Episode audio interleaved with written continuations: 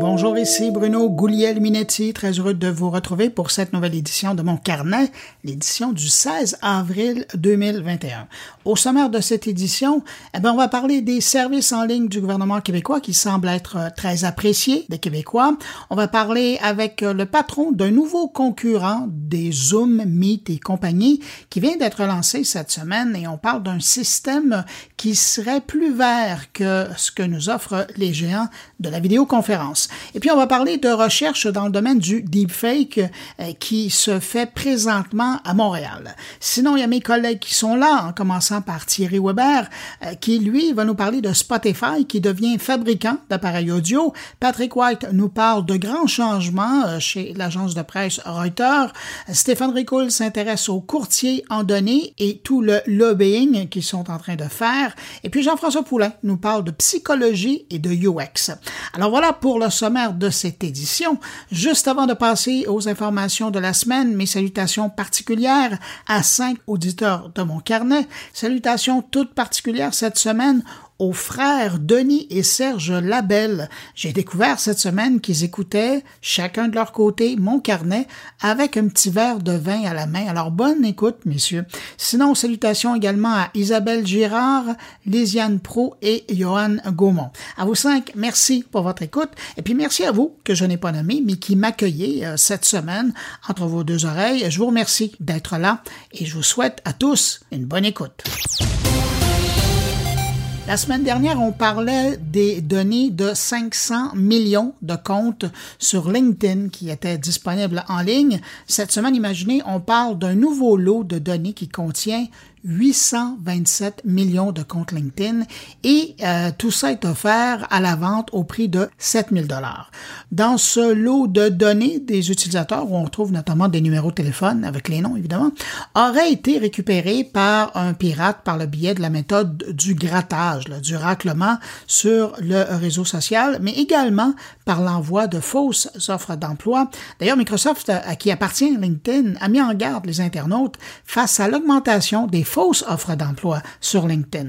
Mais Microsoft se veut quand même rassurant, et je les cite, des millions de personnes utilisent LinkedIn pour rechercher et postuler à des emplois tous les jours. Nous utilisons des défenses automatisées et manuelles pour détecter et traiter les faux comptes ou les paiements frauduleux. Tous les comptes ou offres d'emploi qui violent nos politiques sont bloqués sur le site. Fin de la citation.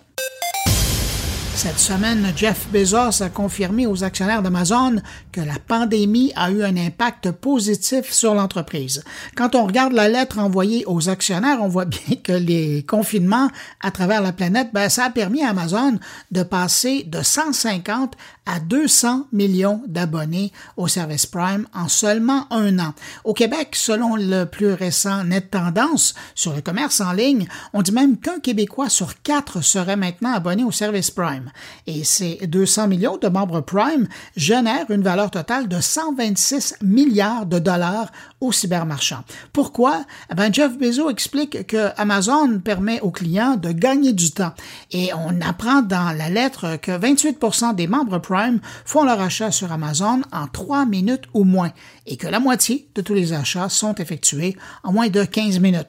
Alors, si vous comparez ça à d'autres sites web, d'autres sites marchands, effectivement, ça va un petit peu plus vite sur Amazon. Ça fait un moment que Instagram tergiverse avec euh, la question des likes. Les marques d'appréciation qui apparaissent sous les publications, alors les enlever, les garder, les faire disparaître pour de bon, toutes les questions sont lancées. Eh bien, Instagram se lance dans un nouveau test pour se faire une idée, une fois de plus. La plateforme lance un test où les utilisateurs, cette fois, décideront eux-mêmes de ce qui convient le mieux à leur situation. Donc, les testeurs pourront décider d'activer ou non la publication du nombre de likes euh, les publications des autres, mais également évidemment des leurs, ou carrément désactiver les likes sur leurs publications ou encore garder le statu quo. Quand on parle de conduite autonome, on pense toujours à Tesla, hein, mais les autres fabricants commencent à offrir leurs solutions. D'ailleurs, on devrait parler euh, plutôt de conduite semi-autonome, hein, parce que Tesla, comme les autres, demande quand même aux conducteurs d'être attentifs à la route euh, et de confirmer qu'ils sont, euh, qu'ils sont là, bien éveillés chez Tesla en touchant le volant, et puis chez les autres, ben, tout simplement par un système de caméra. Donc, nouveau joueur dans le domaine, il y a le constructeur automobile Ford qui annonçait cette semaine qu'il va commencer à déployer son système d'autopilotage dans certains Ford Mustang Mach-E et euh, dans certains camions F-150. Le déploiement va se faire par le biais d'une mise à jour logicielle cette année. Actuellement, le système Blue Cruise, c'est le nom du système d'autopilotage, fonctionne sur plus de 177 000 km d'autoroute préqualifiées en Amérique du Nord, que Ford d'ailleurs a rebaptisé la Blue Zone. Au Québec, par exemple, on pourrait faire la route Gatineau Rivière-du-Loup sans jamais devoir toucher à son volant. Mais euh, en comparaison, ben, le système de GM, le Super Cruise, lui couvre déjà 322 000 kilomètres en Amérique du Nord et par exemple, ça permettrait d'aller jusqu'au Saguenay. Pour revenir au déploiement du système Blue Cruise de Ford, le constructeur espère convaincre 100 000 clients de passer à l'autopilotage cette année. Twitch a fait du gros ménage récemment. La plateforme a annoncé avoir supprimé plus de 7,5 millions de robots qui gonflaient de façon artificielle les vues des créateurs euh, sur euh, son réseau. L'entreprise explique que les robots étaient utilisés pour truquer l'engagement de certains euh, streamers. On connaissait depuis très longtemps les faux abonnés, les fausses écoutes, mais les faux visionnements directs, disons que c'est un phénomène un peu plus nouveau. Et comme le niveau d'influence sur Twitch est basé sur le nombre de visionnements, aussi le nombre d'abonnés, là, mais le nombre de visionnements est important, particulièrement direct, ben, l'apparition de ces robots venait sérieusement fausser les données chez certains créateurs. Selon Twitch, les robots avaient deux tâches. Une était d'augmenter le nombre d'abonnés d'un utilisateur et l'autre était d'augmenter le nombre de vues sur les vidéos en direct ou après la diffusion. Et d'ailleurs, le magazine Engadget dit que certains Twitchers ont vraiment perdu gros dans le ménage. On cite l'exemple notamment du Québécois Félix Langiel, connu sous le pseudonyme de XQC, euh, qui a perdu, lui, 2,2 millions d'abonnés avec la disparition des robots. Après son service de rencontre Facebook Dating, le géant américain lance une nouvelle offensive dans le domaine de la rencontre sentimentale avec son service Sparked. La nouvelle application de rencontre de Facebook mise cette fois sur la vidéo pour rencontrer quelqu'un et reprend le concept du speed dating. Avec Spark, euh, nul besoin de faire défiler des fiches de candidats comme avec Tinder ou autres services.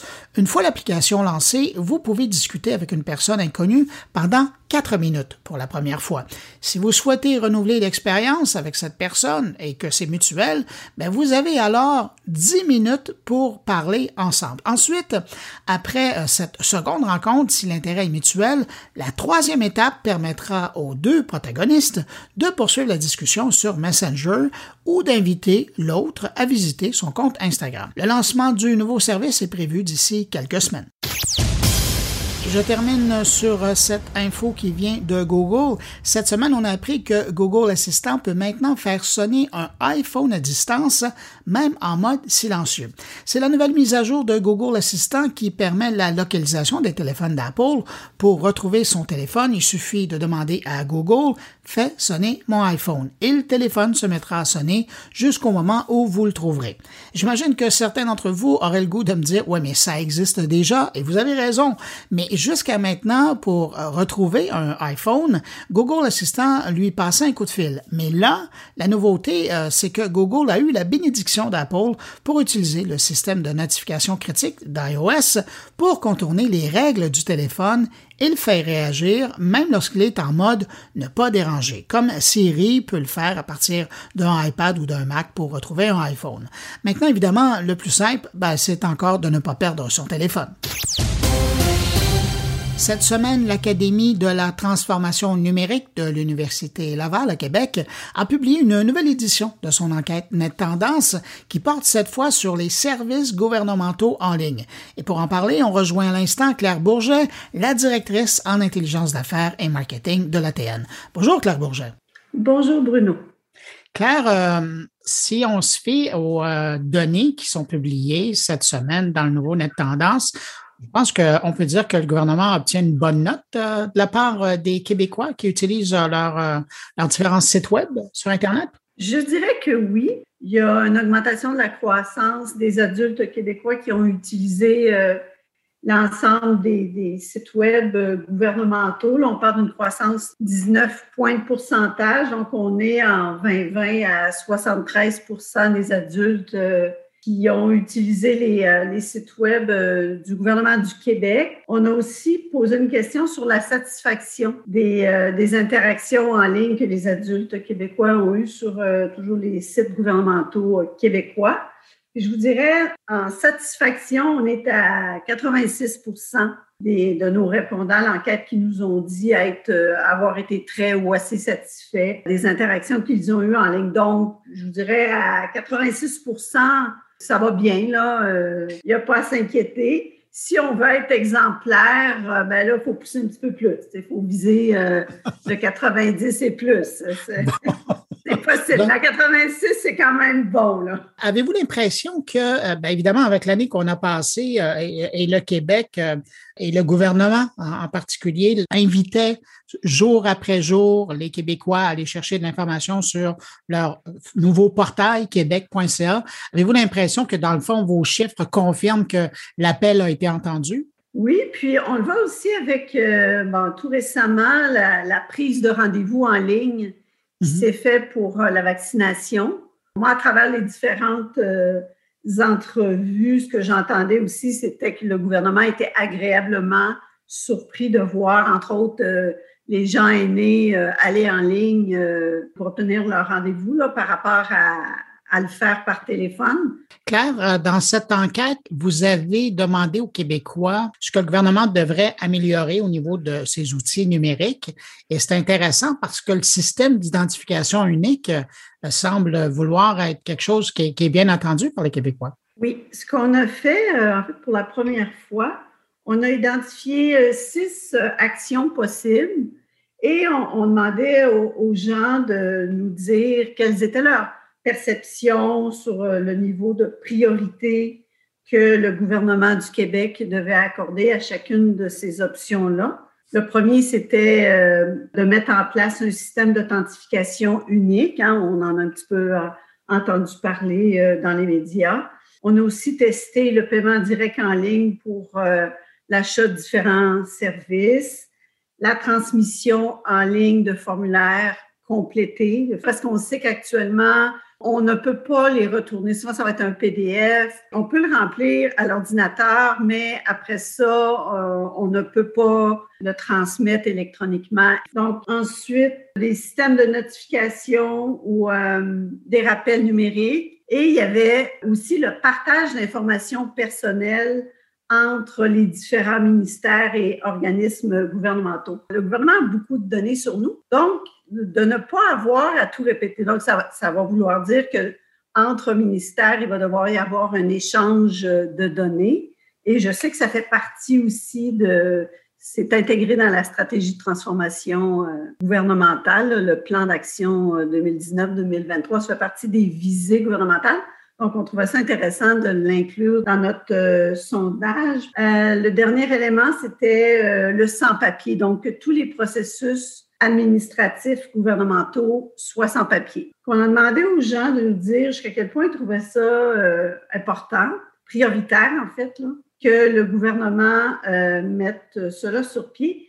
Et ce que ça nous a donné comme résultat pour trois initiatives bien spécifiques, étaient euh, relativement plus nombreux à nous dire oui, c'est une priorité euh, que le gouvernement euh, mette, ça, mette ça de l'avant. Les trois initiatives sont les suivantes. Donc, la mise en place d'un système d'authentification unique. Deux éléments, c'est le, le, paiement direct pour différents services. Et le troisième, c'est la transmission en ligne de formulaires remplis dans une proportion, je vous dirais, pas tout à fait la moitié des répondants euh, avec expérience en 2020, mais presque. on est dans du 40 à 45% de ce groupe-là qui nous ont dit oui, ce sont les trois initiatives qu'on identifie prioritaire pour le gouvernement. Alors, tout ça, tout ce travail d'amélioration va se faire évidemment en marge de la fameuse identité numérique pour les Québécois. Euh, bref, euh, je connais un ministre euh, à Québec qui est pas mal occupé, et, mais je pense que vous l'avez encouragé pas mal avec vos, vos résultats qui sont qui lui donnent quand même une bonne note. Claire Bourget, avant de vous laisser, est-ce que vous voulez me dire de quoi va parler le net tendance du mois prochain? Oui, le mois prochain, c'est tout le volet mobilité en ligne. Oh, oh, oh, oh. ça va plaire aux auditeurs. Ben, écoutez, je vous remercie d'avoir pris le temps de passer avec nous à travers euh, le net tendance. Je vous remercie de l'avoir fait d'abord en premier.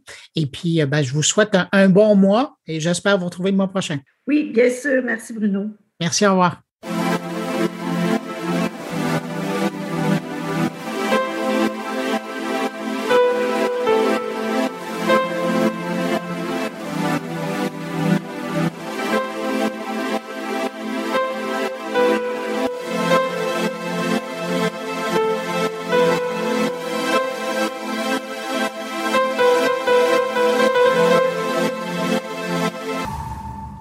Un an, vous comme moi, on a considérablement augmenté notre utilisation des systèmes de vidéoconférence et par le fait même, on a aussi augmenté la consommation d'énergie sur la planète par le biais de toutes ces communications qui passent par d'énormes fermes de serveurs pour permettre toutes ces discussions.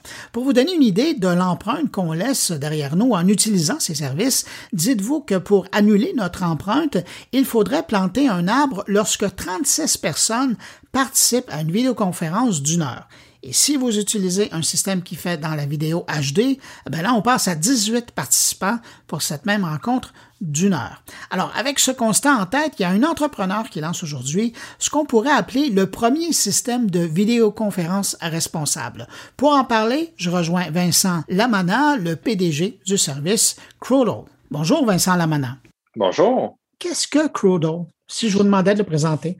Bon, en termes simples, c'est une solution de vidéoconférence qui se veut être sécuritaire, écologique et simple.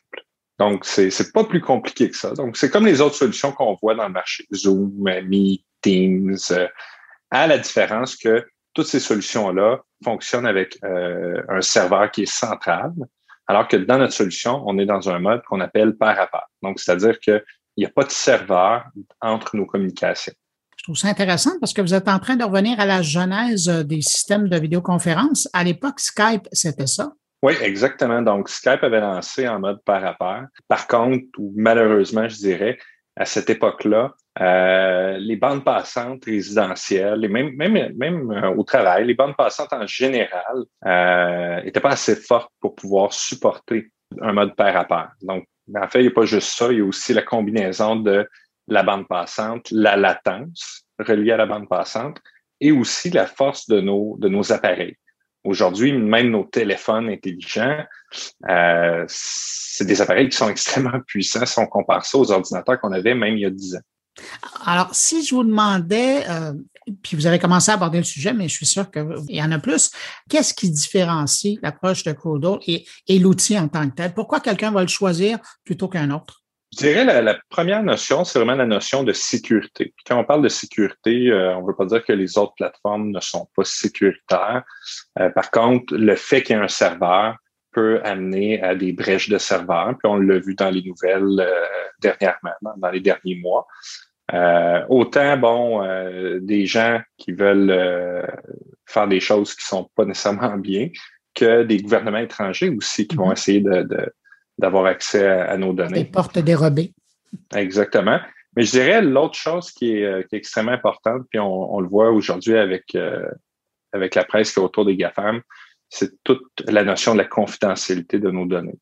Donc, quand il y a un serveur, ben, on peut s'attendre à ce que la compagnie écoute, euh, écoute nos conversations, vont utiliser des, des algorithmes d'intelligence artificielle, vont extraire de l'information de, de, de ces données-là avant de la retransmettre à l'autre partie. En mode pair à pair, nous, on n'a pas de serveur. Donc, on peut pas se mettre entre nous, entre nous deux. Donc, on peut pas écouter les conversations. Donc, c'est vraiment la notion de sécurité, confidentialité qui, on pense, euh, va attirer les gens dans un premier temps. Dans un deuxième temps, il y a la notion d'écologie. Les gens ne le savent pas, mais des serveurs, ça consomme beaucoup d'énergie. Puis qui dit consommer de l'énergie dit faire des émissions de gaz à effet de serre. Le fait d'éliminer ces serveurs-là dans la communication, donc les serveurs de, de diffusion, si on veut, c'est pas mal les serveurs les plus énergivores. Donc, ça prend énormément d'énergie pour faire de la manipulation vidéo en temps réel. Donc, le fait d'éliminer les serveurs, on a un effet euh, assez direct sur la, réduction des émissions euh, qui sont euh, générées par nos vidéoconférences ou par nos appels vidéo. À votre connaissance, est-ce que vous êtes le premier qui pourrait se positionner comme un, un service de vidéoconférence vert, écologique? Oui, dans les, dans les gros, oui. Euh, dans nos recherches, on n'a pas vu de, de joueurs euh, majeurs. Donc, il y a quelques projets plus en, mode open source. Ils sont quand même difficiles à mettre en place, donc on, on c'est pas nécessairement simple, euh, qui est notre troisième pilier d'ailleurs. Donc, nous, on voulait une solution qui est aussi simple que les grandes solutions commerciales.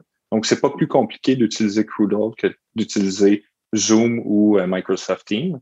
Par contre, on a un, on a un impact direct sur les euh, sur, sur l'environnement. Vous, votre approche, elle est vraiment basée sur le web, donc il n'y a rien à télécharger. Là. Tout se passe dans le furteur. Exactement. Donc, tout se passe dans le furteur, rien à télécharger, rien à installer. On a des applications mobiles, par contre, que les gens peuvent installer pour rendre ça euh, plus convivial sur, euh, sur les plateformes mobiles, mais c'est pas nécessaire. Donc, l'application fonctionne aussi dans les furteurs sur les appareils mobiles. Je reviens sur un aspect que vous avez mentionné qui est hyper important, euh, la sécurité, le respect de la vie privée. Comment vous avez abordé ces problématiques-là? Qu'est-ce que vous avez mis en place comme technologie pour vous assurer que justement, il ne serait pas possible d'écouter, parce que vous le disiez, on ne se branche pas sur un serveur, on se branche d'un utilisateur à l'autre en utilisant la communauté en tant que telle. Mais comment vous pouvez assurer aux gens que leur conversation ne soit pas euh, attrapée, même au hasard? Donc, euh, tous les flux qui transigent euh, sur notre plateforme sont encryptés de bout en bout. Je sais que d'autres plateformes utilisent ce terme-là aussi, mais malheureusement, quand ça arrive sur le serveur, le flux est décrypté parce que sinon, on ne pourrait pas le manipuler. C'est vrai de bout en bout. C'est vraiment vrai de bout en bout, exactement. Donc, c'est vraiment la, seule chose parce que, autre que ça, euh, on n'est pas impliqué dans la communication. Donc, nous, on, on, fait, si on veut, ce qu'on appelle un, le serrage de main. Donc, les gens établissent la communication. Puis du moment où les gens ont établi la communication, nous, on n'est on est plus dans, dans le portrait. Ça vient d'où cette idée-là? Parce que là, le secteur est quand même euh, rempli. Là. Ça, ça vient d'où l'idée de créer un service de vidéoconférence en 2021? Donc, euh, en fait, ça a commencé euh, début 2020. Moi, en fait, je suis en train de démarrer une autre startup dans le monde de la finance, donc une fintech, un nouveau produit financier euh, la pandémie est arrivée. C'était vraiment pas le bon timing pour parler d'un nouveau produit financier dans l'écosystème. Les gens avaient la tête ailleurs.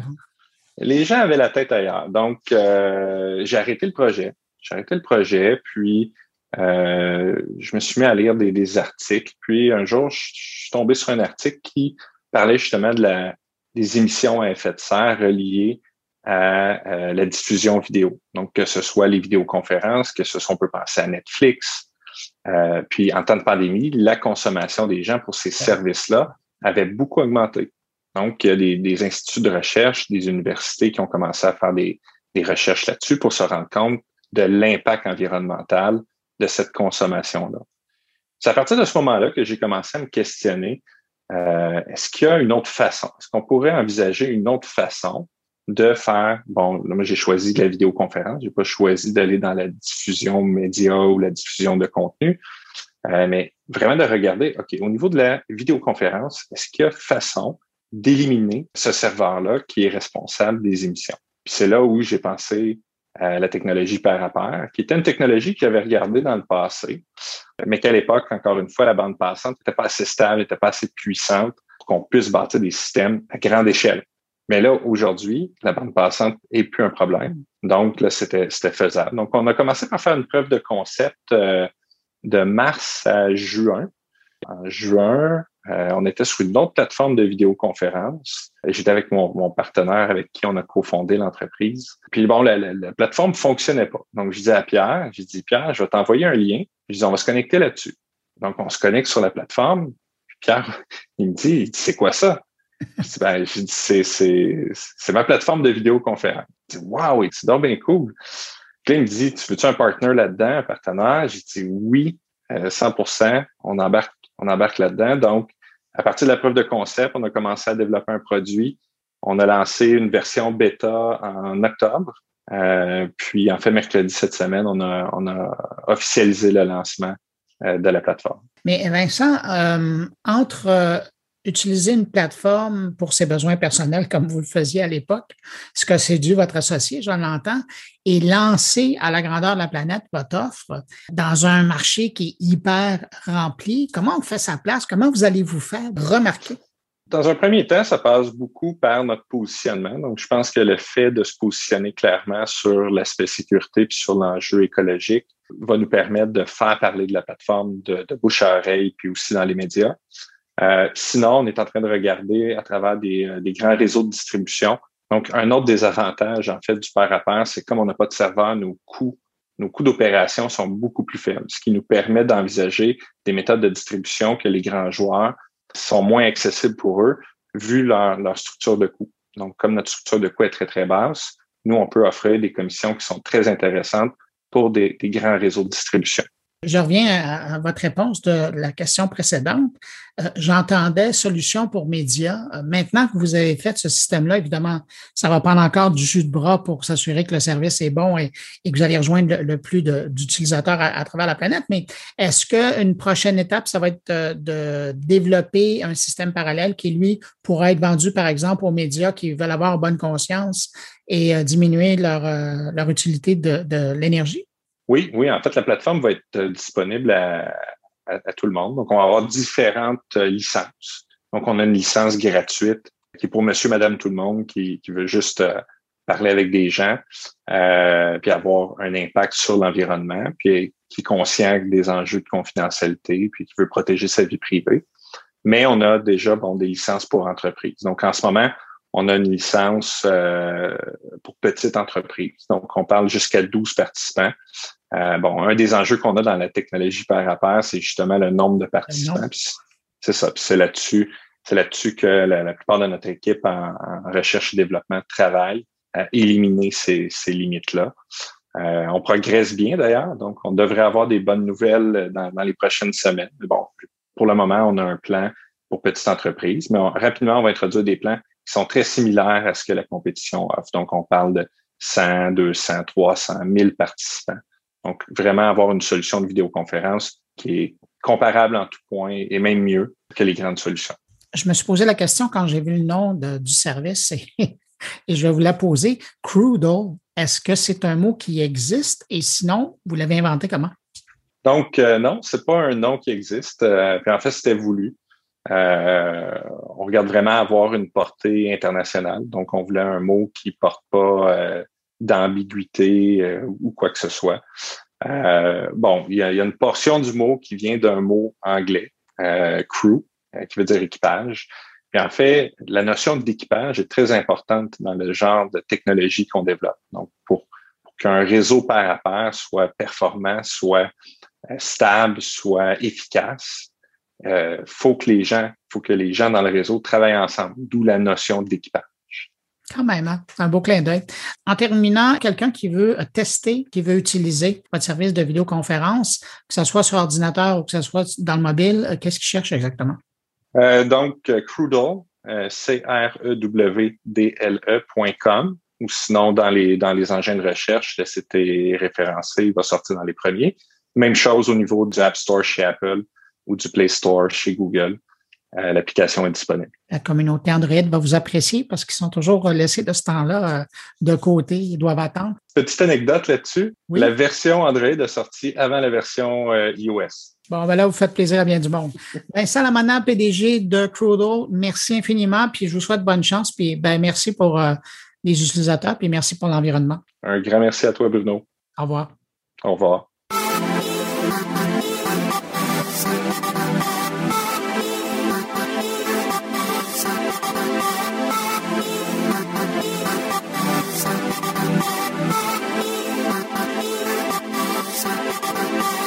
Au Centre de recherche informatique de Montréal, le CRIM, il y a des gens qui font de la recherche dans le domaine du deepfake, appuyés par l'intelligence artificielle pour reconnaître les hypertrucages ultra réalistes.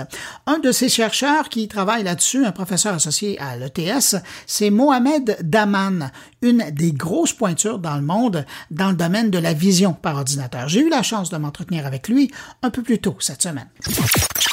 Mohamed Daman, bonjour. Bonjour, Bruno. Monsieur Daman, pourquoi vous vous intéressez au deepfake? Bien, on s'intéresse au deepfake parce que le deepfake maintenant euh, génère des images qui sont fausses, mais qui, qui ont l'air vraiment euh, réelles. Donc euh, là, ça, dépasse même des fois le réalisme.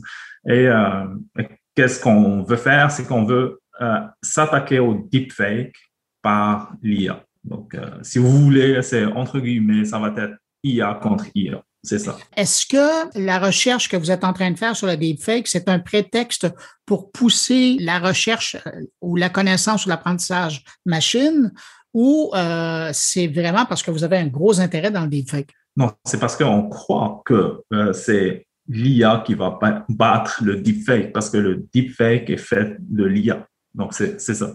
Et donc, c'est un qui décode l'autre. Exact. Comment on s'y prend quand on décide de, de faire de l'analyse euh, machine du deepfake avec euh, l'intelligence artificielle? Est-ce que c'est des heures et des heures d'apprentissage pour après euh, la laisser travailler euh, en, en, solo?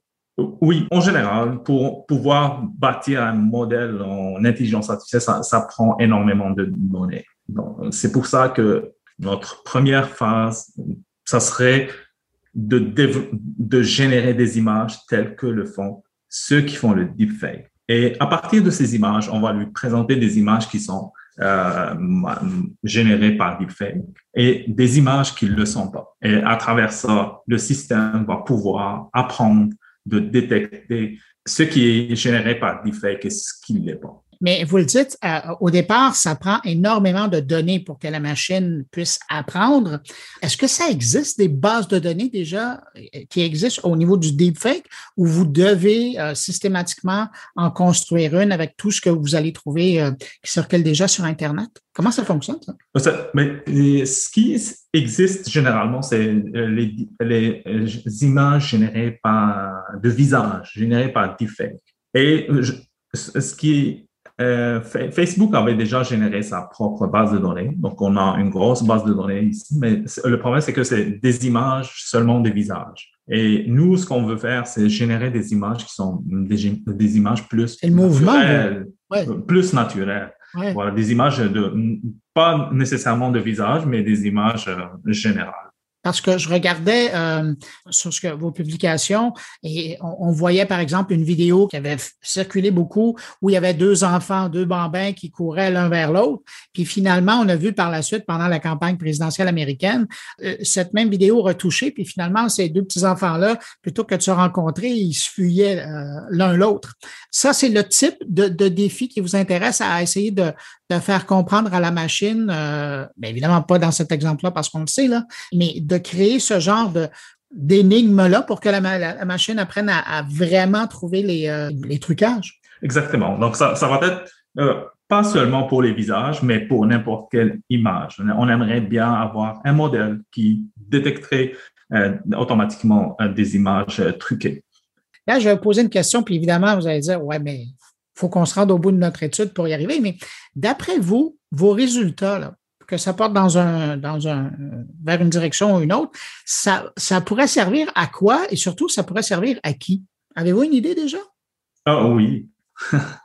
Donc, détecter euh, euh, des images manipulées, ça peut être utile n'importe où. Nous, par exemple, ben, je, crois que d'ici là, il y aurait des, des, même des organismes ou euh, des, euh, je dirais, des compagnies qui vont s'intéresser à la validation de la preuve médiatique. Et euh, ça, ça, ça serait vraiment intéressant. Parce que sûrement, euh, on va venir devant un juge et on va lui dire, est-ce que ben, euh, vous, voyez comment la diffamation nuit aux personnes? Donc, ça, c'est pas moi. On, veut prouver que euh, à travers un vidéo, n'importe quel média, que ça, c'est c'est pas truqué. C'est intéressant parce que devant le juge, vous amenez l'intelligence artificielle ou vous amenez vous-même? On amène un modèle, mais ça serait bien aussi que le modèle puisse donner euh, une, euh, un degré de confiance euh, aux résultats qu'il génère. Donc ça, ça serait vraiment impeccable. Ben, c'est à 90% notre le média devant vous est falsifié ou manipulé. Aujourd'hui, là, pour la reconnaissance d'un deepfake, est-ce que l'humain est encore meilleur que la machine? Euh, oui, je crois que non, mais je dirais à 57 Le euh, à 57% Oui, à 50% euh, l'humain peut se tromper. Là, il y a des, même des publications qui vérifient ça. C'est vraiment c'est formel, c'est pas juste des chiffres comme ça, mais c'est des publications scientifiques qui, qui donnent ces chiffres-là. Donc, la lutte au deepfake, il faut absolument qu'elle se fasse avec l'intelligence artificielle. Oui, ça c'est sûr. Euh, on ne peut pas défaire un modèle euh, qui, qui est bâti sur euh, de l'intelligence artificielle par autre chose que des approches traditionnelles. Ça, ça serait inouï. Qu'est-ce qu'on disait, combattre le feu par le feu? Exact. Eh bien, c'est ça. C'est le, c'est le slogan qui, qui traduit bien le contexte. Mohamed Daman, vous vous donnez combien de temps pour arriver à des résultats qui, qui vont vous satisfaire? On a un programme de financement de CRCNG, donc euh, qui s'étale sur cinq ans. Donc, euh, du moins pour euh, viser ce, cette problématique-là. Et on essaierait de, de faire le maximum pour pouvoir développer un modèle auquel on peut croire. Puis aujourd'hui, quand vous regardez ça, justement cinq ans devant, là, avec ce que vous avez déjà fait dans le travail, qu'est-ce qui semble être votre plus gros défi? Moi, je dirais que c'est la euh, génération de données pour pouvoir entraîner le modèle. Ça, c'est un grand défi. Parce que nous, euh, euh, vous savez, lorsqu'il s'agit il s'agit de générer des, des images ou des vidéos manipulées, peu importe les, les gens qui font ça pour nuire, je dirais, ils, ils, sont créatifs. Donc là, il faut devancer cette créativité et pouvoir deviner ce qu'eux, ils peuvent faire donc, vous voyez, ça, c'est, le défi. Et euh, ça, ça, passerait par euh, imiter ce que, d'une façon saine, euh, les gens qui, qui, le font d'une façon malsaine pour pouvoir générer des données qui serviront à entraîner nos modèles. Est-ce que dans vos travaux, vous allez jusqu'à contacter des professionnels de deepfake, des gens qui en font? Je pense notamment à, l'ingénieur belge là, qui, euh, qui, à l'heure actuelle, a énormément de succès avec euh, sa série sur Tom Cruise. Euh, il a donné des entrevues, euh, il est public, c'est un spécialiste de l'effet visuel. Est-ce que c'est ça fait partie aussi de votre démarche ou vous vous concentrez uniquement sur la machine, à l'alimenter et puis après ce qu'elle ce qu'elle peut faire avec ce qu'elle a? On croit qu'on va rester avec, euh, on sait quand même euh, comment que les gens font, les gens ben, qui sont médecins, ben, on sait comment ils, eux, ils opèrent. Donc là, c'est ben, comme ça, ça revient, c'est du forensic, donc c'est la même chose qu'en cybersécurité. Donc ça, ça, ça, ça joint l'autre monde de la cybersécurité. Qu'est-ce qu'on souhaite à un chercheur? Euh, on souhaiterait à un chercheur d'avoir l'intuition et de la patience. le, oui, et la patience aussi, c'est le mot-clé. Donc, euh, intuition, patience, c'est le mot-clé. Euh, Mohamed Daman, merci d'avoir pris le temps de, sortir de vos installations pour me parler. Euh, Mohamed Daman, je le rappelle, il est chercheur en vision par ordinateur au crime. C'est à Montréal. merci beaucoup et bonne, bonne chance dans vos travaux. C'est moi qui vous remercie, Bruno. Merci beaucoup.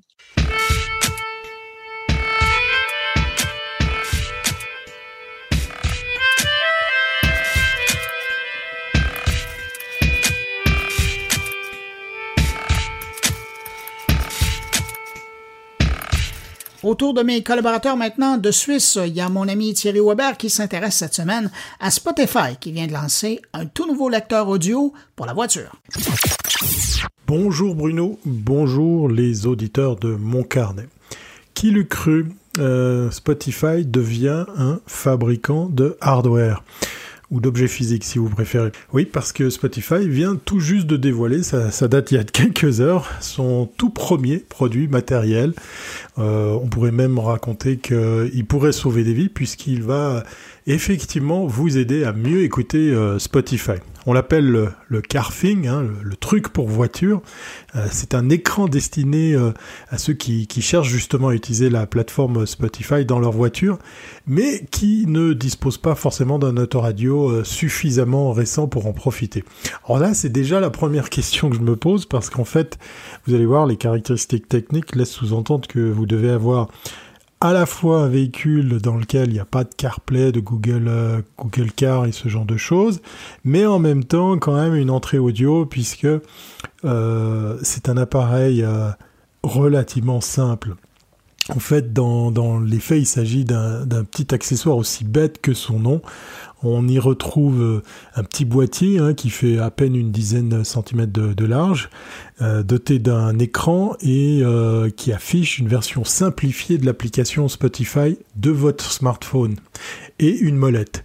Et c'est tout, parce qu'effectivement, en plus, c'est pas un écran tactile et c'est pas un boîtier qui va embarquer d'autres applications. Il est vraiment tout simplement connecté avec votre smartphone que vous pourrez garder dans votre dans votre poche. Donc pas d'Android, pas de CarPlay ici, et impossible effectivement de, de faire fonctionner autre chose que Spotify. Il est purement simplement destiné à l'écoute de la musique ou de podcast depuis euh, la fameuse plateforme.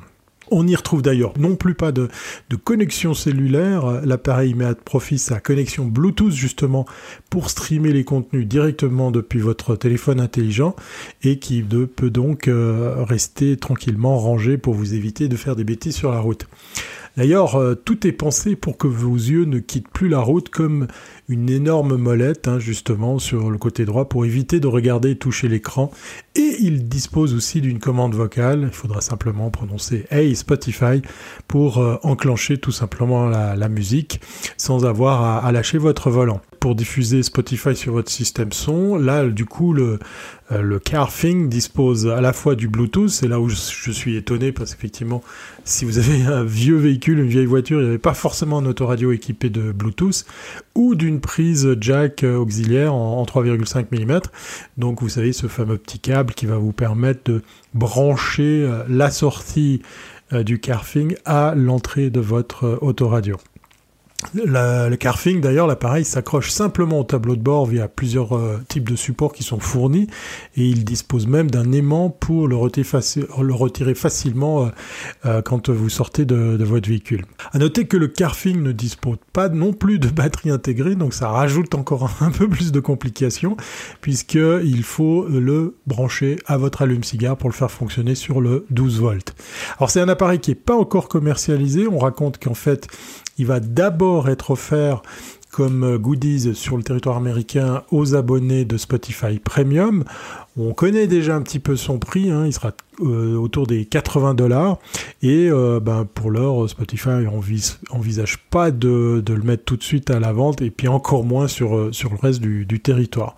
Donc il va falloir encore attendre pour ben, connaître les premiers retours outre-Atlantique des utilisateurs qui vont peut-être se jeter sur ce drôle d'appareil. En tout cas, moi, voilà, je reste très dubitatif quant à l'intérêt d'utiliser une telle chose, puisqu'effectivement, vous avez peut-être plus simplement besoin de brancher votre smartphone à votre autoradio ou euh, simplement aussi vous procurer une voiture plus récente.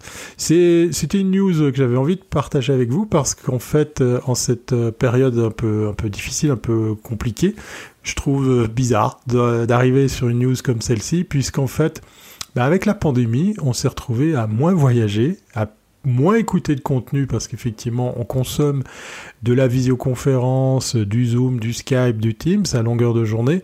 Donc on est de moins en moins enclin à, écouter des podcasts ou à suivre d'autres contenus, euh, comment dire, divertissants sur des écrans, sur des devices électroniques. Euh, donc voilà, je suis surpris de, cette annonce et je partage avec vous cette, euh, bah, cette interrogation, qu'est-ce que ça va donner? En tout cas, ça m'a permis de me replonger dans les prémices de tout ça, puisqu'en 2019, on parlait de cet appareil qui était d'abord un analyseur de vos, euh, de vos habitudes de consommation sur la plateforme. Voilà, j'espère que tout se passe bien pour vous, portez-vous bien et je vous dis à très bientôt si c'est pas avant.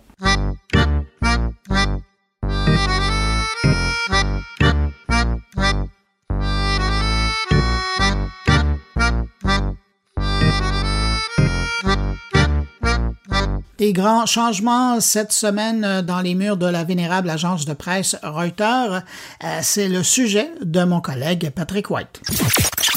Euh, bonjour, alors je vous parle cette semaine de l'agence de presse internationale Reuters qui a nommé sa première rédactrice en chef en 70 ans, donc la première femme à diriger cette agence de presse euh, britannique fondée en 1851 par Paul Julius Reuters. Donc elle va remplacer Stephen Adler qui quitte le, le 18 avril prochain et qui avait déjà annoncé son départ il y a quelques mois. Il a fait une dizaine d'années à la tête de Reuters. Donc Alexandra Galloni a 47 ans, elle est italienne, originaire de Rome, elle a longtemps travaillé pour Reuters et aussi au Wall Street Journal. C'est un choix logique selon moi pour euh, l'agence de presse qui accuse du retard derrière Bloomberg depuis quelques années dans le segment des marchés financiers qui est très compétitif. Évidemment, c'est une agence numérique maintenant Reuters avec Reuters.com le fait qu'on a accès au contenu via euh, Internet, euh, gratuitement ou non, euh, avec des portails également. Donc, Madame Galloni, elle va être basée à Londres.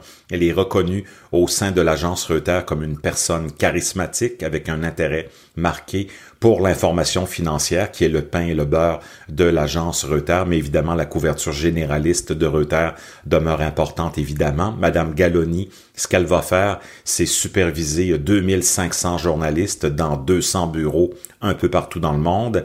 Elle a commencé sa carrière au service italien de Reuters. Elle a fait des études à Harvard, à la LSI de Londres et elle est retournée chez Reuters en 2013 après 13 ans au Wall Street Journal où elle a été reporter financière à Londres, Paris et Rome.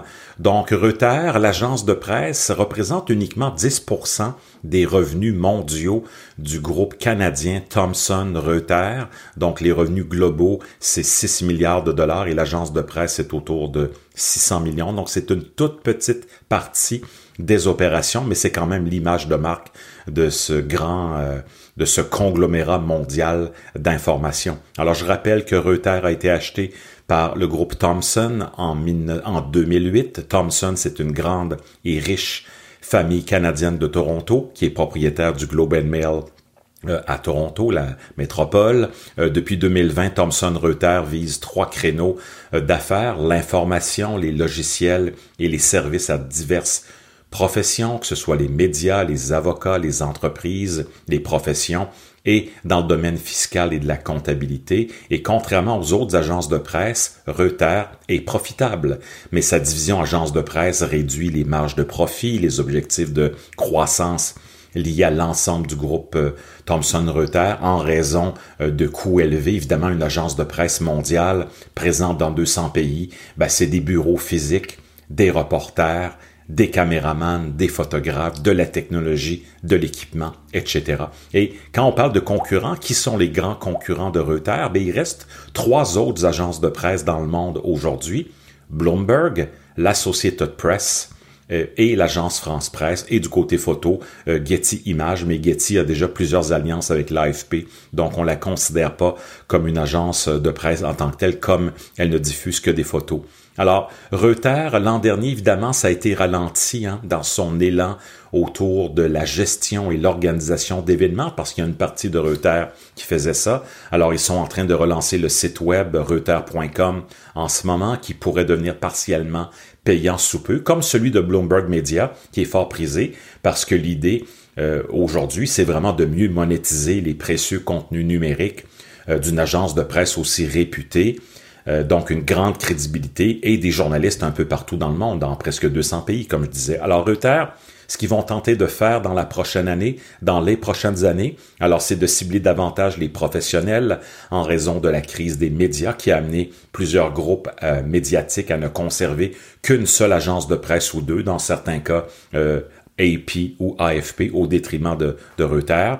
Il y a eu de la spéculation récemment comme de quoi euh, au sein de l'industrie, le Thomson Reuters pourrait vouloir vendre l'agence de presse Reuters, mais la majorité des analystes financiers n'y croient pas. Pourquoi? Ben, c'est la très forte valeur ajoutée de la marque Reuters, une marque prestigieuse depuis 170 ans et avoir des salles de nouvelles partout dans le monde, c'est vraiment un luxe. Alors, selon la direction de Thomson Reuters, l'agence de presse a prouvé hors de tout doute depuis le début de la pandémie de COVID-19 que sa valeur était essentielle, c'est-à-dire transmettre de l'information. Et cette année, l'ancienne division de Thomson Reuters, qui est axée sur l'information financière et les terminaux informatiques pour les traders, pour les marchés financiers, ben cette ancienne division-là de Thomson Reuters qui a été vendue à la Bourse de Londres pour 27 milliards de dollars, elle s'appelle maintenant Refinitiv. La vente est en train de se conclure et selon les termes de l'accord, l'agence de presse Reuters va recevoir des revenus annuels d'abonnement d'un tiers de milliard, donc 336 millions par année de la part de Refinitiv et ça jusqu'en 2048.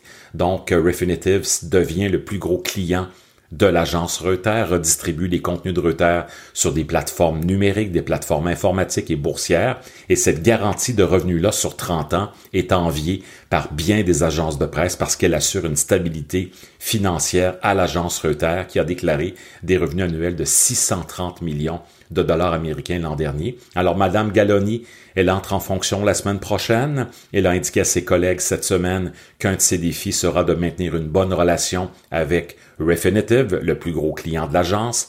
Et dans le cadre de cette carrière sur 30 ans, ben, l'agence Reuters doit atteindre des objectifs stricts de performance qui met une pression à la hausse sur les patrons de Reuters, les éditeurs et les reporters sur le terrain. Selon un, ancien éditeur du Wall Street Journal, la nouvelle rédactrice en chef de Reuters devra aussi trouver de nouvelles sources de revenus numériques dans l'avenir pour alimenter des nouveaux marchés en information.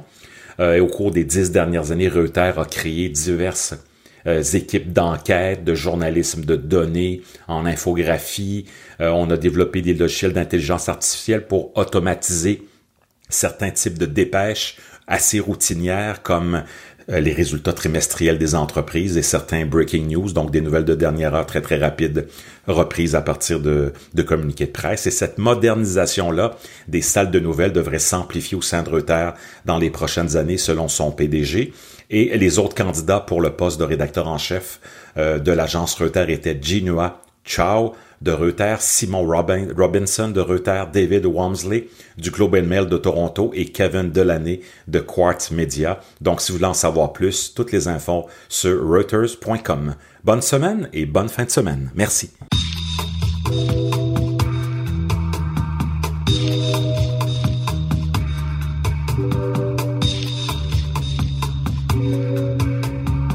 Stéphane Ricoul s'intéresse cette semaine aux courtiers en données et leur lobby auprès des gouvernements.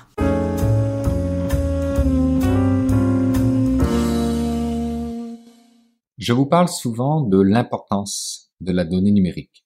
J'en parle comme une pièce angulaire de notre économie. J'en parle sous l'angle protection des renseignements personnels et de la vie privée. Et parfois, j'évoque les aspects de cybersécurité et de vol de données avec notamment leur valeur sur le marché noir, le dark web. J'en parle plus rarement sous l'aspect du lobbying, pourtant très présent et très puissant, notamment aux États-Unis. Si officiellement il est relativement facile, semble-t-il, d'avoir accès au registre des données du Lobbying Disclosure Act, ça l'est beaucoup moins de découvrir qui fait quoi avec les données personnelles, sauf dans deux États précis aux États-Unis, soit le Vermont et la Californie qui sont les seuls à obliger les entreprises à divulguer qu'elles collectent, vendent ou partagent des informations personnelles sans avoir aucune relation commerciale avec les personnes propriétaires des dites données. Et c'est là, aux côtés des géants du numérique que l'on connaît, aux côtés des dizaines, sinon des centaines de millions de dollars de lobbying qu'ils dépensent, que l'on retrouve les courtiers en données numériques, ou encore des entreprises réalisant des opérations d'ampleur très très très grande avec les données et qui dépensent eux aussi des dizaines, voire des centaines de millions de dollars en lobbying. Un exemple Oracle, qui a dépensé 9,5 millions de dollars en lobbying fédéral, loin des 19,7 millions de Facebook, on s'entend, ou des 18,7 de Amazon, mais plus quand même que les 8,9 millions de dollars de Google. Un aspect probablement moins connu de Oracle, mais bien réel.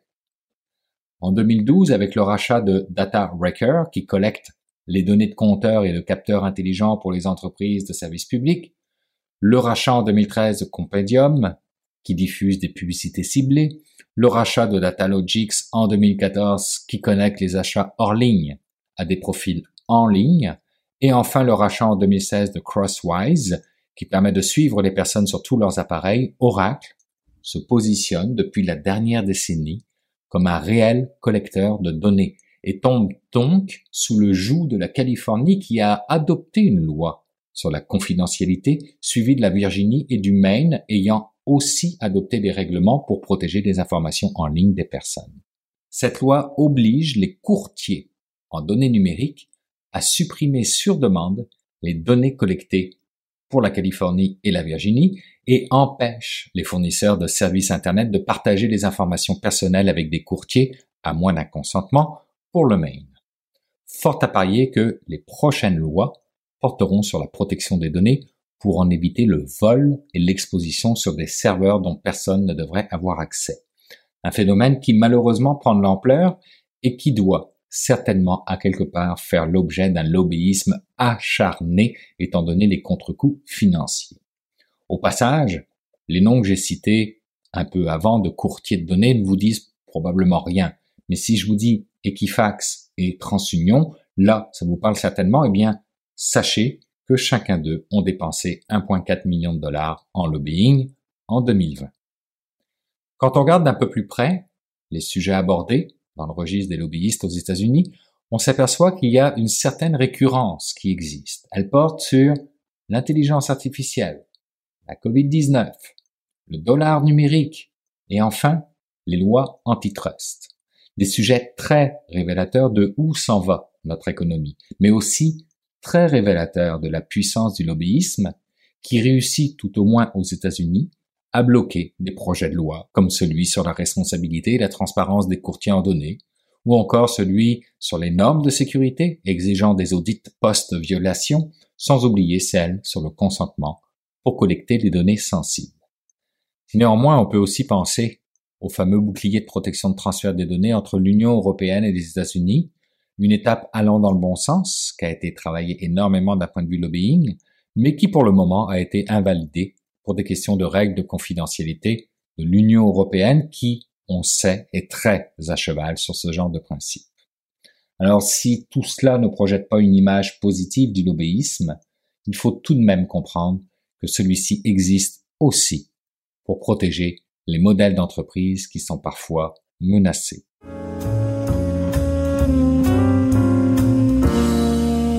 C'est maintenant le temps d'aller rejoindre mon ami Jean-François Poulain pour parler UX. Bonjour Jean-François. Bonjour Bruno. Jean-François, cette semaine, tu parles de UX et de psychologie avec ton invité. Effectivement, euh, je parle avec Jonathan Toll qui travaille euh, chez Maltem et en impartition chez euh, la CDPQ qu'on connaît bien, qui gère nos investissements, n'est-ce pas? Eh bien, il, nous rappelle dans la, la conversation que j'ai eue avec lui cette semaine que le côté psychologique hein, est important dans ce qu'on fait euh, parce qu'on travaille évidemment avec des humains. Donc, il nous rappelle certains concepts de base euh, de psychologie cognitive qui, euh, qui sont un bon rappel pour tous ceux qui travaillent là-dedans. Donc, on va aller l'écouter. Ben, merci Jean-François pour cette rencontre. Et comme tu le dis si bien, on va aller écouter ça immédiatement. Merci. Merci beaucoup Bruno. À la semaine prochaine. Ben, les facteurs humains, c'est une discipline que, que j'aime beaucoup. Euh, c'est un peu la, une discipline, une science qui est en amont de l'UX UI, d'accord? Et qui euh, qui va faire de la recherche en fait un peu sur euh, ben, euh, l'humain en tant que tel. C'est c'est quoi nos senseurs, comment on comment on les utilise, comment notre cerveau traite l'information, euh, quels sont les biais qu'on peut avoir? La, la, plupart des gens connaissent justement les biais cognitifs. Donc tout ça ont été étudiés justement par par des thésards, par des chercheurs, pour moi en facteurs humains, neurosciences, etc. Et puis euh, et puis voilà, donc c'est pour moi l'étude des facteurs humains est, est importante dans dans dans dans mon travail parce que pour moi c'est un peu comme euh, étudier les besoins euh, non explicites des utilisateurs. Donc, c'est-à-dire, tu sais, quand on fait des interviews, euh, des choses comme ça, euh, on demande aux gens qu'est-ce qu'ils ont besoin. Ben, les facteurs humains, eux, vont, vont essayer de creuser ben, dans leur cerveau, comment leur cerveau, les mécanismes, comment ils fonctionnent, et au final, qu'est-ce qu'ils ont vraiment besoin euh, pour faire leur travail, etc. Est-ce que tu parles un peu des biais cognitifs à travers ça? Il y a, il y a vraiment beaucoup, beaucoup de domaines dans les facteurs humains. Tu as, as, les gens qui sont spécialisés, par exemple, dans, dans les senseurs, l'ouïe, euh, la vision, etc. Tu en as d'autres qui sont euh, dans les biais cognitifs, la, la, vaste majorité des gens travaillent par exemple sur les erreurs humaines dans l'aviation civile et militaire. Donc, euh, c'est quoi les biais qui font que, au final, à la fin, il y a des erreurs entre la machine et l'homme? Donc euh, voilà, c'est assez vaste. Euh, je, je suis pas un expert là-dedans, mais c'est un sujet qui me passionne et que j'essaye au maximum de faire le bridge, tu vois, entre l'UX et puis le. Et, justement, comment comment t'amènes euh, à, faire un pont là entre les deux, entre bon, on travaille tous les deux dans l'UX, tu travailles toi-même là-dedans depuis plusieurs années qu'est-ce qui t'amène à faire un pont qui me semble naturel, parce qu'on parle de, de, de facteurs humains quand même, mais euh, où, tu vas chercher l'inspiration et comment comment t'en es arrivé à faire ça là? Bah, c'est une bonne question. Euh, moi, j'ai fait un, un, master en, en, recherche là, de, en, interaction homme-machine. Et puis, c'est vrai qu'on m'a, on m'a, on m'a insufflé, tu vois, le fait de, de dire, bah, tu sais, quand tu as des problématiques qui sont très touchy, euh, va voir euh, les publications scientifiques, euh, renseigne-toi, fais des états de l'art. Euh, parce que souvent tu auras les, des réponses là-dedans. Donc c'est vrai que moi, tu vois, dès que j'ai un, une problématique qui touche quelque chose d'un peu psychologique, cognitif, etc., ben voilà, moi ça, ça me plaît d'aller rechercher sur Google Scholar, tu vois, essayer de retrouver les, des articles qui sont libres d'accès et qui parlent de mon de, du sujet. Puis donc euh, je lis l'article scientifique, je regarde qu'est-ce que je peux en extraire comme euh, comme essence et comment je peux l'appliquer à mon projet. Et donc, comment tu fais un lien, parce que euh, j'ai été intrigué, puis, notre conversation est un peu euh, née de ça aujourd'hui. Euh, tu fais donc un lien avec ça et la productivité des équipes UX dans le cadre d'une entreprise. Là. Comment tu fais ce lien-là? comment tout ça améliore la productivité d'un UX, si on veut? Alors, quand je parlais de productivité, c'était pas vraiment la productivité UX, mais plus la productivité des employés. Tu sais, euh, l'UX en entreprise, son but c'est euh, euh, d'améliorer les conditions de travail à travers les systèmes informatiques. Ben là, en fin de compte, il y a un lien. En fait, j'ai découvert, c'est pas moi qui l'ai découvert, mais j'ai appris qu'il y a un lien direct entre cette notion de facteur humain et la productivité qui passe par l'UX, et notamment sur toute cette chaîne de décision c'est en tant que nous, être humains, euh, bah, avant qu'on fasse des décisions, il y a tout un, on va dire, un processus mental qui se crée dans notre cerveau. Et donc là, les facteurs humains m'ont appris, tu vois, que la une des premières étapes de n'importe quelle de décision que tu prends dans la vie, c'est cette notion de conscience de situation. Et la conscience de situation est un sujet qui est extrêmement euh, euh, recherché là dans l'aviation civile, euh, dans les euh, dans les centres de commande satellite. J'ai travaillé dans dans ce métier, dans ce dans ce monde-là. Tu vois, donc c'est quoi en gros ouais, ouais, c'est assez cool. Et puis, tu sais, c'est beaucoup de données, euh, beaucoup de paramètres, etc. Donc, au final, c'est toujours essayer de décomplexifier justement cette conscience de situation pour prendre les meilleures décisions et à la fin, donc, gagner en productivité. Ben, justement, est-ce que tu peux me donner un exemple de, de comment comment tu arrives à appliquer ça, Je comprends le, le, principe, mais comment on en arrive à appliquer des facteurs humains dans le cadre de ce qu'on fait? Ben alors, par exemple, pour la conscience de situation, qui est le sujet que j'ai le plus creusé aujourd'hui là, euh, c'est euh, en fait la conscience des situations. La définition, elle, elle, a été établie euh, suivant trois étapes, d'accord? Donc pour comprendre une situation, n'importe quel être humain va déjà, dans une première étape, percevoir les éléments. Donc des éléments, soit des, ça peut être des données, ça peut être plein de choses, des éléments dans leur environnement et dans le temps, d'accord, avec mhm donc des notions comme ça. Donc là, c'est vraiment euh, la première étape perception, d'accord? Déjà, donc là, nous, en termes de UX, nous, on a des choses pour améliorer la perception des éléments, par exemple sur un radar, euh, sur un graphique, sur une carte. On peut mettre de la symbiologie, des choses comme ça qui permettent de contraster des choses par rapport à une. Donc c'est améliorer comme ça les détections d'événements. Ça, c'est la première étape. La deuxième étape, c'est d'en comprendre un sens. Ok, je vois tous ces éléments qui sont sur une carte. Euh, qu'est-ce que ça veut dire euh, comme état actuel de mon système? Voilà, qu'est-ce que je, dois faire? Qu'est-ce que je dois pas faire? Et la troisième étape, c'est en fait nous en tant qu'être humain, de, tout ce qu'on a perçu et de tout ce qu'on a compris, on va déduire un état futur. Donc ça, c'est vraiment la dernière étape de la conscience de situation. Donc projeter en fait les, événements que tu vois, les éléments dans un futur proche ou lointain pour ensuite dire ok, je vais décider de faire ça parce que je pense que c'est ça la bonne décision. Et tu vois, entre ces trois étapes dans la conscience de situation, il y a plein de biais qui peuvent s'intégrer aussi. Tu vois, les biais cognitifs, mais tu as aussi des biais de perception. Euh, par exemple, moi, quand j'étais dans mon ancien employeur Thales en Europe, euh, j'avais lu une étude qui démontrait que, tu vois, des, des opérateurs sous-mariniers euh, dans des sous-marins en, contexte de stress, donc de combat, ils, euh, ne percevaient pas 13% des dangers qui apparaissaient sur un radar. Donc c'était quand même assez élevé, tu vois. Et puis en plus derrière, il y a l'enjeu humain et tout ça. Donc l'objectif, c'est de te dire, ben voilà, comment on peut améliorer nos systèmes pour que euh, tous ces changements qui sont assez complexes puissent rentrer dans nos capacités humaines en termes de perception, de mémoire, et puis après de décision. Et donc tout ça influe la productivité. Comment le lien se fait euh, entre ça, entre par exemple, si tu prends ton exemple de, de, de, de satellite ou euh, de radar, euh, J'aimais bien aussi la, la, troisième partie où tu disais euh, ça améliore la prédictivité de ce que l'humain veut voir. Ouais. Donne-moi un exemple de, de ben, sans donner des, des, spécifiques parce que ça a l'air d'être un peu militaire ce que tu as fait. Donc non, tu ne fais pas des amis. Mais euh, est-ce que tu peux donner un, exemple de comment tu appliques ça dans une pratique quotidienne? Là? Je veux dire, on fait tous euh, dans nos pratiques, euh, on rencontre nos clients, on, on prend mm. leurs besoins, on va commencer à faire des wireframes en lien avec leurs besoins. Comment je fais pour appliquer les lois, là, de, les trois, les trois principes, par exemple, que tu viens de que tu viens de sortir? Je trouve ça intéressant, mais j'ai un petit problème à, à voir. Comment je peux m'appliquer? Ouais, bah, c'est sûr que c'est très abstrait là ce que je viens de dire. Euh, pour te donner un exemple très concret de comment j'ai appliqué ça, par exemple dans ma mission actuelle qui est pour euh, la CDPQ, euh, donc qui est un, un, un, milieu financier assez complexe aussi. Euh, j'ai un peu retranscrit en fin de compte les, les, les mêmes paradigmes que qu'on voit là côté militaire, côté aérocivil que euh, pour pour les investisseurs qui gèrent quand même des sommes critiques, on pourrait dire. Mmh. et en fin de compte, par exemple, tu vois la, la, la première étape qu'on peut dire donc un investisseur doit voir avoir une conscience de situation de son portefeuille, d'accord, de, donc de ses investissements. Ah oui, oui. Donc là, la première étape, c'est qu'il perçoit bien, en fin de compte, euh, les données de ses investissements. Donc ouais, là, ouais. ça c'est la première étape. Tu pourrais dire, en point de vue UX, ok, je vais mettre par exemple un tableau de toutes ces valeurs par investissement. Donc ça, c'est, on va dire, tu vois, l'application réelle. Si tu creuses la conscience de situation, l'important c'est aussi de, de comprendre la, la, coloration dans le temps et avec les événements euh, dans l'espace, etc. Donc, tu vois, la première étape qu'un UX pourrait faire pour améliorer ce tableau de valeur, c'est de dire, OK, je vais plutôt passer sur un, graphique, parce que les humains, on est très, euh, très, euh, très habiles à percevoir les changements spatiaux, on va dire. Donc, mm. on va mettre des courbes, etc., etc. Tu vois? Ouais. En plus, on peut creuser un peu plus loin parce que la conscience de situation nous dit, ben, c'est bien beau d'avoir les données, mais c'est bien beau d'avoir aussi les événements qui influent ces données. Donc là, tu pourrais dire, OK, je vais mettre des petits drapeaux sur ma courbe en disant, ben là, euh, tel, tel grand ponte euh, économiste a dit qu'il y aurait euh, un problème économique à ce niveau-là. Donc ça, on comprend pourquoi la, la courbe chute, par exemple. Donc tu renseignes l'information que tu as dans une situation présente. Exact. Donc ça, ça pourrait être la une, des idées, tu vois, pour améliorer la conscience de situation des investisseurs.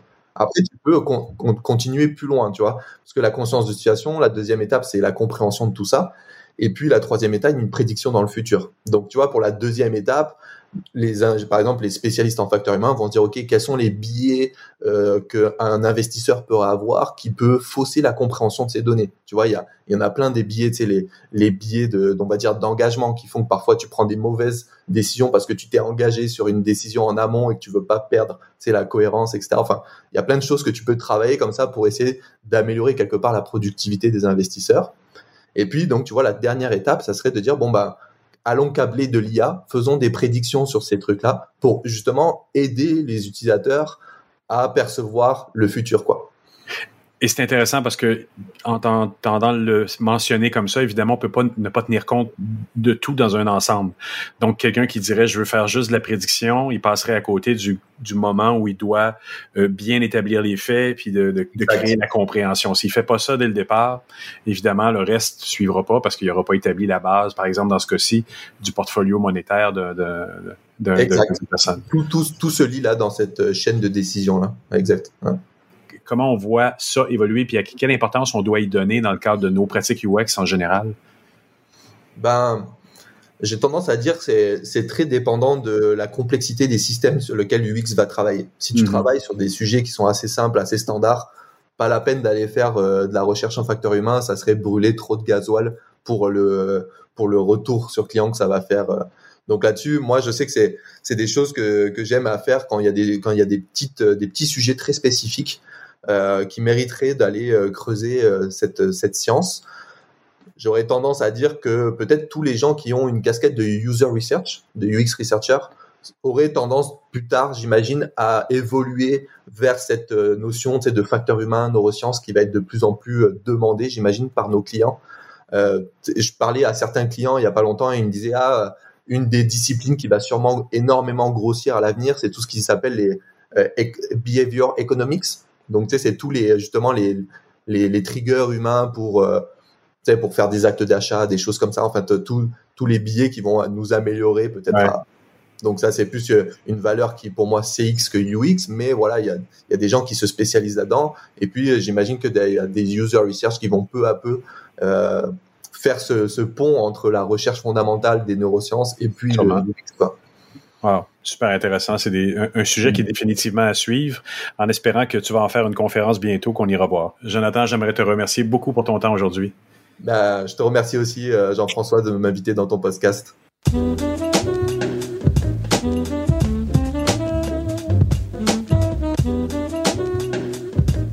Ben voilà, c'est ainsi que se termine cette édition de mon carnet. J'espère que vous avez apprécié. Merci à nos invités. Merci à Thierry Weber, Patrick White, Stéphane Ricoul et Jean-François Poulain. Merci d'avoir été là. On se retrouve la semaine prochaine pour une nouvelle édition de mon carnet. Je vous dis au revoir et surtout, portez-vous bien.